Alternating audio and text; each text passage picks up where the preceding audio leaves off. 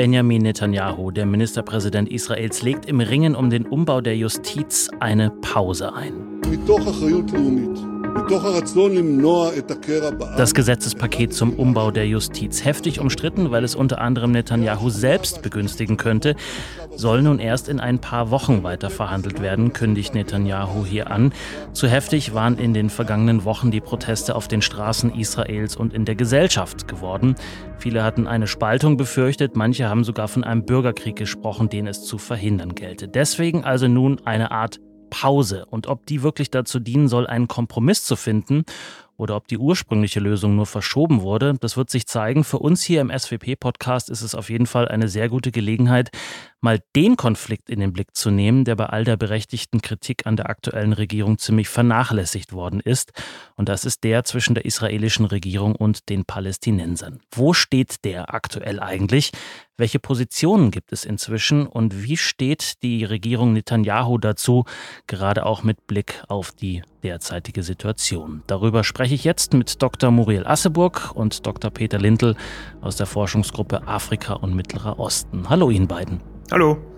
Ja, hallo. Und mein Name ist Dominik Schottner. Herzlich willkommen.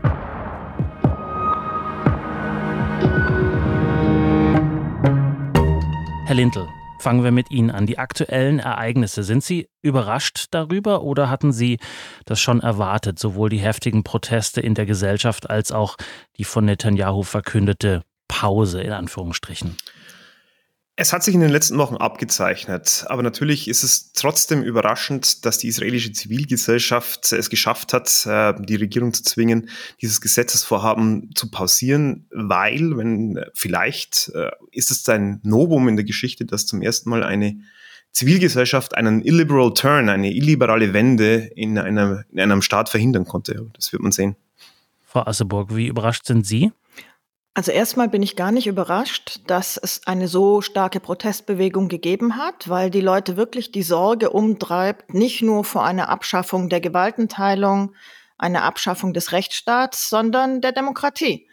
Und bemerkenswert ist ja, dass zu diesen Protesten nicht nur die politische Opposition und die Zivilgesellschaft aufgerufen haben, sondern es ein sehr, sehr breites Bündnis ist, in dem sich eben auch Vertreter des Sicherheitsapparates finden, der Unternehmer, äh, des Hightech-Sektors, der Wissenschaft. Also es ist tatsächlich sehr, sehr breit aufgestellt und das ist ja auch der Grund, warum Netanyahu jetzt erstmal einlenken musste. Ja, einlenken. Und was denken Sie, ist es eine Pause, in der tatsächlich nach einem Kompromiss gesucht wird oder ist es eine Pause, an deren Ende dann das kommt, was ohnehin hätte kommen sollen?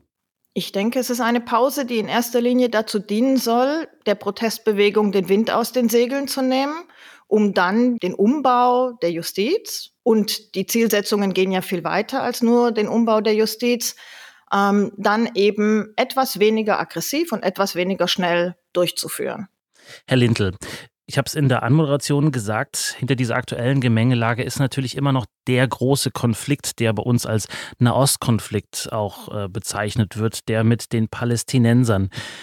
An welchem Punkt ist er gerade und wie hat er sich vielleicht verändert, was wir gar nicht mitbekommen haben hier? Naja, ich würde sagen, dass der Konflikt sich in den letzten 10, 15 Jahren schon sehr deutlich verändert hat. Während wir noch in den 90ern und Anfang der 2000er immer von dieser Zwei-Staaten-Lösung gesprochen haben oder während die Zwei-Staaten-Lösung sogar verhandelt wurde, sehen wir jetzt eigentlich auf beiden Seiten einen deutlichen Niedergang ähm, der Unterstützung für eine Zwei-Staaten-Lösung. Und insbesondere auf israelischer Seite ist, ähm, hat sich das sehr, sehr deutlich verändert. Ähm, in den 2010er Jahren oder oh, seit Mitte der 2000er sehen wir eigentlich einen deutlichen Rechtsruck in der israelischen Gesellschaft. Und Rechtsruck heißt eine Abkehr einer Zwei-Staaten-Lösung und eher eine Unterstützung für einen Anspruch äh, auf das ganze Land, also auch auf das Westjordanland, äh, mitunter auch auf den Gazastreifen. Mhm. Und das ist eine Entwicklung, die insbesondere in den 2010er Jahren deutlich an Fahrt aufgenommen hat und wo wir in Israel mittlerweile tatsächlich rechte Mehrheiten sehen. Ähm, das heißt Mehrheiten, die sich gegen eine verhandelte Lösung aussprechen.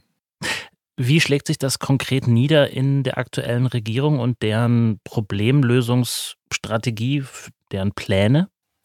Das kann man sehr deutlich ähm, sehen, würde ich sagen. Gleich im ersten Satz des äh, Koalitionsvertrages steht ja, dass nur Israel ein Recht auf das ganze Land hat, also auch auf das Westjordanland. Das ist den Palästinensern gar kein Recht mehr auf ja, ihr eigenes Land zugesprochen. Ähm, aber man kann das auch noch, viel deutlicher in, in einzelnen Punkten sehen. Eine Siedlerführerin hat den schönen Satz geprägt von der Vision zur Realität. Und was ist die Realität? Nämlich, dass ein palästinensischer Staat mit dieser Regierung verhindert werden soll. Ähm, das geschieht durch verschiedene Maßnahmen. Vielleicht wird Muriel dazu auch noch was sagen. Aber die Idee ähm, in Israel, dass annektiert werden soll, dass Teilannexionen stattfinden soll, die ist im rechten Mainstream angekommen. Alle im Likud sagen das und bei den rechtsextremen Parteien geht es ja noch viel weiter. Ähm, die wollen die Palästinenser mitunter vertreiben. Ähm, oder wie wir jetzt kürzlich gesehen haben, ähm, der Finanzminister Smodric hat eine Karte gezeigt, die sogar Teile von Jordanien äh, beinhaltet hatten. Also ähm, sogar Jordanien wird in, bei den rechtsextremen Israelis äh, als Teil des historischen Heimatlandes gesehen. Und das Außenministerium sah sich daraufhin gezwungen, das israelische Außenministerium, einen Tweet abzusetzen, dass äh, natürlich die Integrität der Grenzen des Nachbarlandes akzeptiert werden. Und das ist natürlich ein massiver Schritt, wenn im eigenen Land diskutiert wird, ob das Nachbarland, mit dem man einen Friedensvertrag hat, ob dessen Grenzen ähm, in Ordnung oder ob dessen Grenzen anerkannt werden. Hm. Zu den zugrunde liegenden Konflikten oder Entwicklungen in der israelischen Gesellschaft, die das Ganze vielleicht auch befördert haben, wollen wir gleich noch kommen. Frau Asseburg, Herr Lindl hatte Sie schon angesprochen mit konkreten Vorhaben. Was heißt das für die Menschen im Westjordanland? Da leben rund drei Millionen, zweieinhalb Millionen Palästinenserinnen und Palästinenser, 450.000 Jüdinnen und Juden ungefähr. Was heißt das für die? Was da geplant ist gerade. Wenn ich das vielleicht noch korrigieren darf, wir haben jetzt in der Westbank, also im Westjordanland inklusive Ostjerusalem, ungefähr 680.000 Siedlerinnen und Siedler. Um was es der jetzigen israelischen Regierung geht, ist in den eigenen Worten die Anwendung von Souveränität in den besetzten palästinensischen Gebiet, die Gleichstellung der Siedlerinnen und Siedler mit den anderen Staatsbürgern Israels. Das heißt, die Ausweitung des zivilen Rechts, wo es nicht ohnehin schon geschehen ist, auf die Siedler. Und das hat mehrere Komponenten. A, natürlich die, die mit Gesetzgebung zu tun hat, dass alle Gesetze in Zukunft automatisch eben ausgeweitet werden sollen auf die Siedlerbevölkerung. Es hat zu tun mit einer Forcierung der Siedlungspolitik der Legalisierung der sogenannten Siedlungsaußenposten, die oft auf privatem palästinensischen Land errichtet worden sind und die bislang eben auch nach israelischem Recht illegal sind. Es hat zu tun mit der Außerkraftsetzung des sogenannten Abkoppelungsgesetzes von 2005. Ähm, das heißt, dass es wieder möglich sein wird, die Siedlungen, die damals in Westjordanland geräumt worden sind, zu besiedeln. Und es hat damit zu tun, und das ist ganz entscheidend, dass es Umstrukturierungen im israelischen Verteidigungsministerium gegeben hat.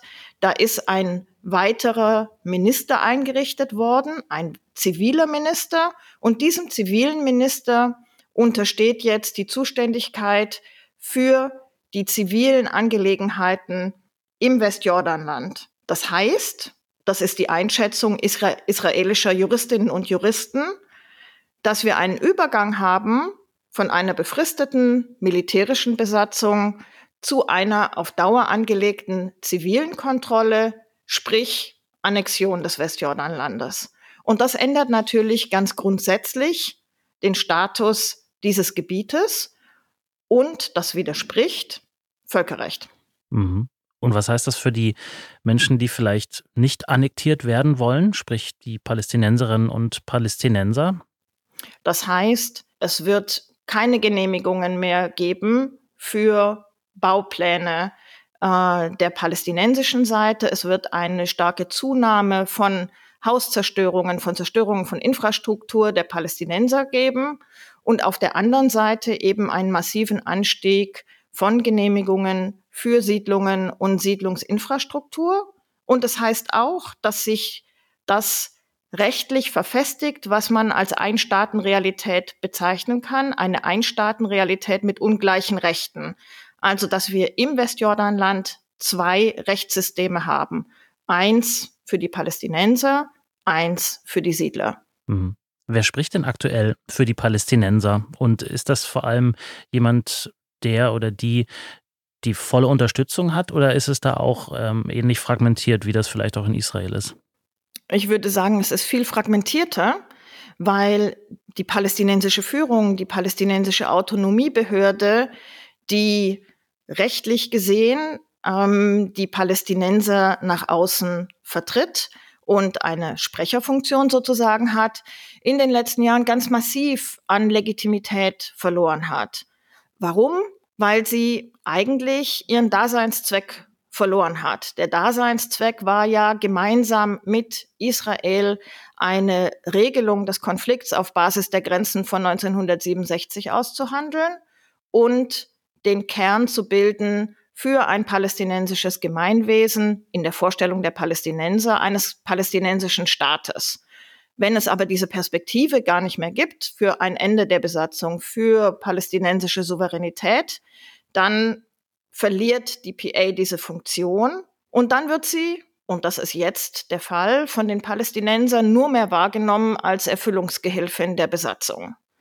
Und das geht einher oder ist einhergegangen mit ähm, einem zunehmend autoritären und repressiven Regierungsstil seitens der palästinensischen Autonomiebehörde. Also wir haben in den palästinensischen Gebieten ja seit 2007 eine Spaltung mit der Autonomiebehörde und der de facto Regierung im Gazastreifen.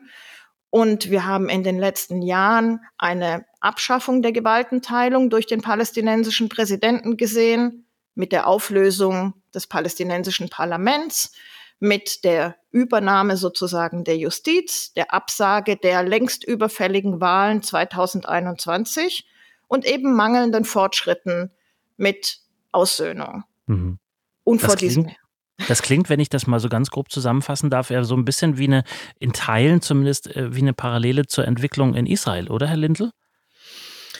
Ähm, naja, in Teilen äh, muss man sagen. Also ähm, vielleicht ist es interessanter umgekehrt. Also äh, Israel zerfällt ja nicht, also, sondern im Gegenteil, in Israel hat er jetzt ähm, eine rechtskohärente Regierung ähm, die Macht gehabt oder hat, ist immer noch an der Macht. Ähm, und die bezieht sich natürlich auf das Westjordanland in einer Weise, ähm, dass man sagen muss, also es gibt keinen Platz mehr für die Palästinenser. Es, der Likud spricht, hat eine Bandbreite von Meinungen, von denen ich sage mal in Anführungsstrichen die moderateste ist, dass die Palästinenser vielleicht äh, maximal Autonomiestatus haben dürfen, aber auch im Sinne die radikalste Lösung, selbst im Likud, also wir sprechen jetzt nicht mal über die, die Extremen, sondern im Likud, ähm, gibt es Vorstellungen, dass das ganze Land annektiert wird. Ähm, zum Beispiel von Miki Soa, der hat seinen Plan vorgelegt, der aktuelle ähm, äh, Kulturminister. Ähm, der sagt, wir müssen das ganze Land äh, annektieren, aber äh, die Palästinenser sollen keine gleichen Rechte bekommen. Das heißt, wir sehen hier schon ähm, nicht mal nur interne Dynamiken beziehungsweise ähm, Parallelen zwischen Israel und Palästina, sondern es geht eher um die Konfliktdynamiken, die auf, auf, auf beiden Seiten sich radikalisieren und in denen einfach ähm, ja, friedliche Lösung, Verhandlungslösung nicht mehr vorkommen im Moment. Hm. Inwiefern noch, spielt. Noch, äh, Herr, Herr Schöttner, darf ich noch was anfügen? Natürlich. Sie haben vorher gefragt, wer spricht für die Palästinenser? Und ich glaube, was ganz wichtig ist, ist zu sehen, vor dem Hintergrund dessen, was ich gerade gesagt habe, zum Legitimitätsverlust der Autonomiebehörde und vor dem Hintergrund von zunehmender Siedlergewalt, ähm, von ständigen Razzien des israelischen Militärs in den Städten der Westbank ähm, haben wir eben auch im letzten Jahr gesehen, dass sich vor allem in den Städten der nördlichen Westbank unabhängige oder sagen wir mal ähm, mit den traditionellen bewaffneten Flügeln der Partei nicht verbundene bewaffnete Gruppierungen rausgebildet haben. Und diese bewaffneten Gruppierungen haben unglaublich viel Unterstützung in der palästinensischen Bevölkerung. Und die palästinensischen Sicherheitskräfte haben ein großes Problem damit umzugehen, eben weil die Autonomiebehörde so viel an Legitimität verloren hat. Also dieses Problem lässt sich nicht militärisch oder durch einen Sicherheitsansatz lösen, sondern eigentlich nur durch eine Stärkung der Legitimität der palästinensischen Autonomiebehörde. Hm.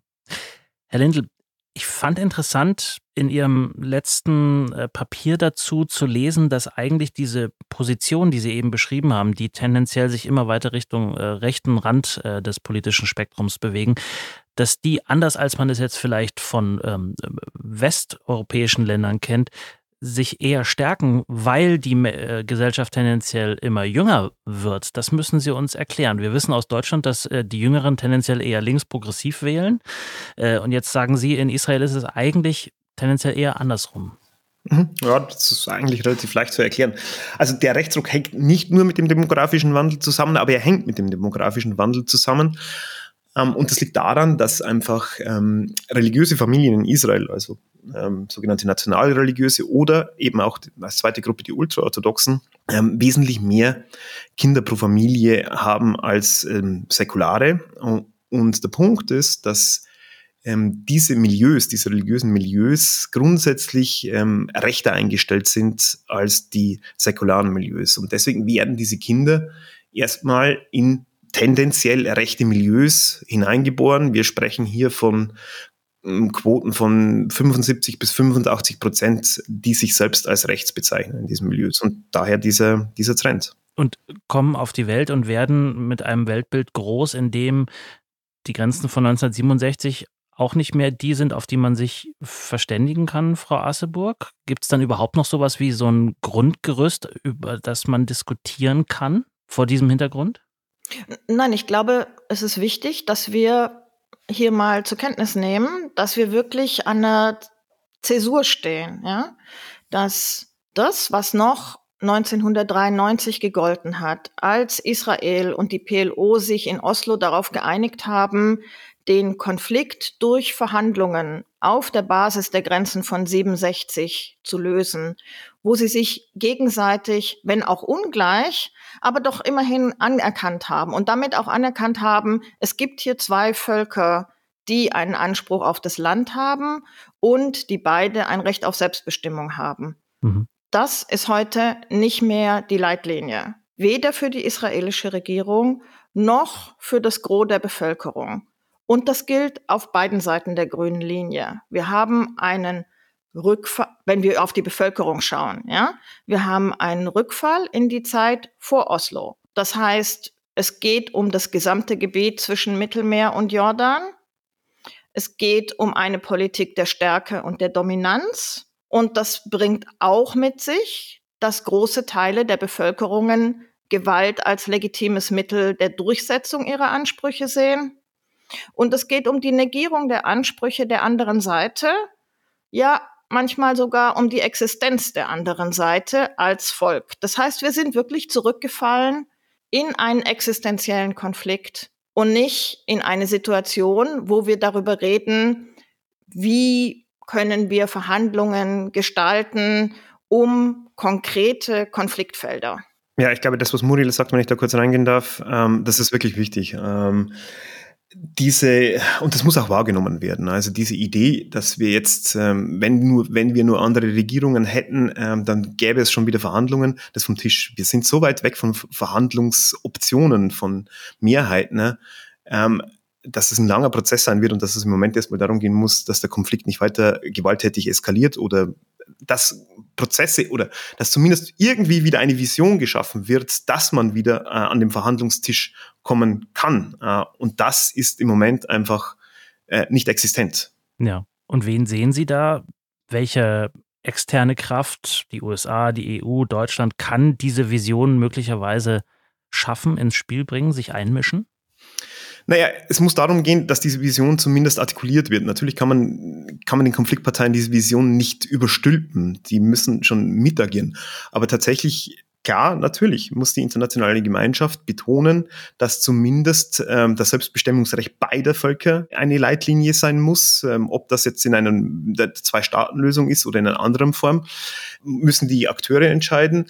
Und da sind sicherlich die USA äh, von entscheidender Bedeutung. Da kann die EU beitragen, aber auch die arabischen Nachbarstaaten ähm, spielen hier eine, eine Rolle im internationalen Konzert langfristig oder mittelfristig.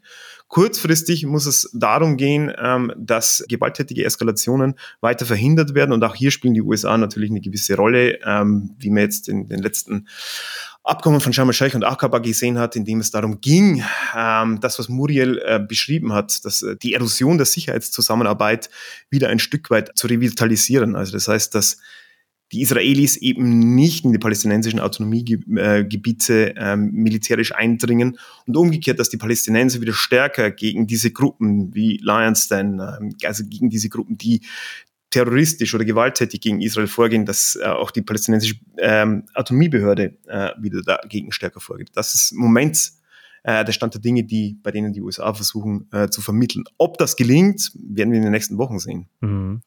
Aber müssen nicht Staaten, egal ob es jetzt die USA ist oder auch die äh, deutsche Bundesregierung ist, was Sie eben beschrieben haben, dieser, dieser Shift Richtung äh, rechter Position, ähm, ist der denn da auch schon angekommen?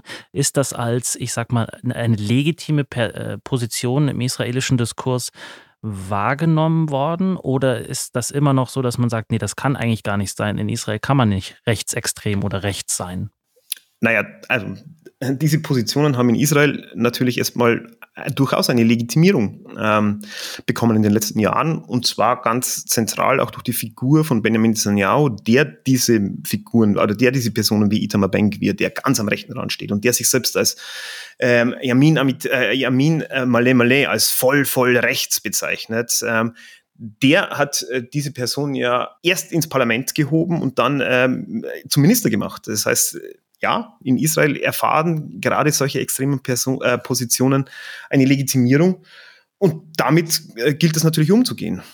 Wenn, wenn ich da ergänzen darf, das ist ja ein Unterschied, ne? was ist legitim im israelischen Diskurs und was können wir mittragen und unterstützen und was nicht. Und für uns muss halt klar sein, dass zusätzlich zu unserer historischen Verantwortung internationales Recht und internationales humanitäres Recht die Leitlinie ist. Und das heißt für mich zweierlei. Das eine ist, worüber wir gerade gesprochen haben. Es ist ganz, ganz wichtig dazu beizutragen, dass es eine Perspektive gibt, eine Perspektive für Koexistenz der beiden Bevölkerungsgruppen, weil ohne so eine Perspektive kann es auch keine nachhaltige Beruhigung der Situation vor Ort geben.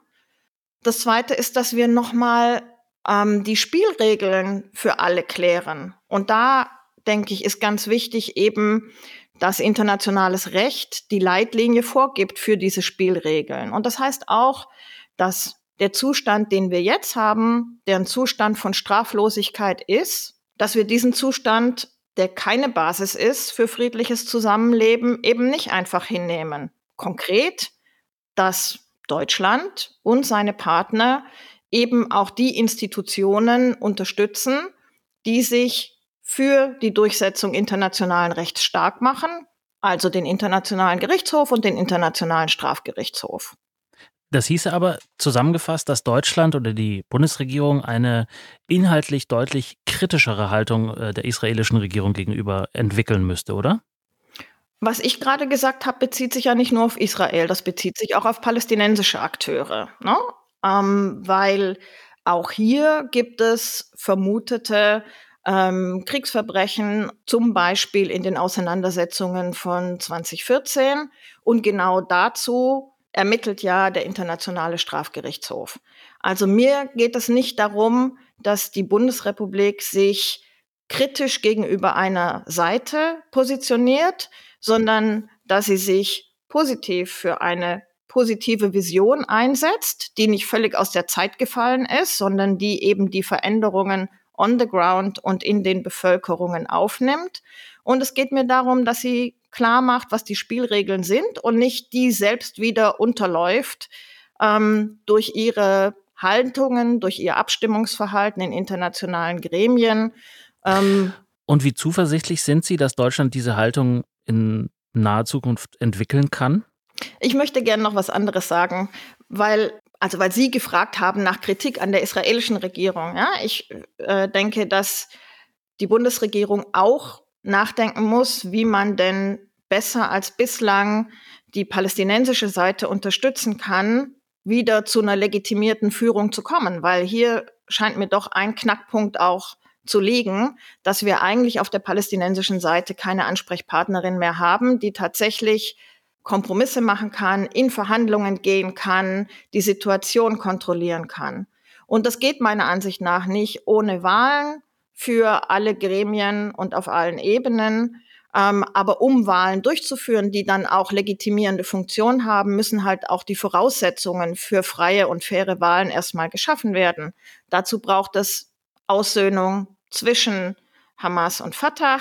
Dazu braucht es ein neues Parteiengesetz. Dazu braucht es Meinungsfreiheit in den palästinensischen Gebieten. Und ich würde mir sehr wünschen, dass die Bundesregierung da auch sehr viel stärker als bislang zusammen mit ihren Partnern Einfluss nimmt. Herr Lentel, schließen Sie sich dieser Hoffnung an?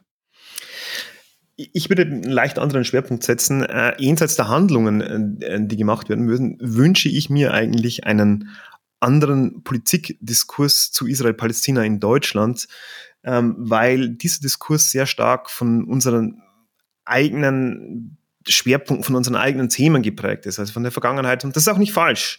Nur das Problem ist, dass wir in den letzten Jahren oder dass der deutsche Diskurs in den letzten Jahren einfach aus Augen verloren hat, was denn vor Ort wirklich passiert. Also diese Entwicklung und diese Zuspitzung des Konflikts wurde kaum wahrgenommen ähm, sondern wird viel stärker durch Prismen ähm, diskutiert, die oftmals einseitig einer Seite die Schuld zuschreiben und damit überhaupt nicht, also und damit natürlich auch aus der Notwendigkeit entlassen werden, sich mit den Konfliktdynamiken zu beschäftigen.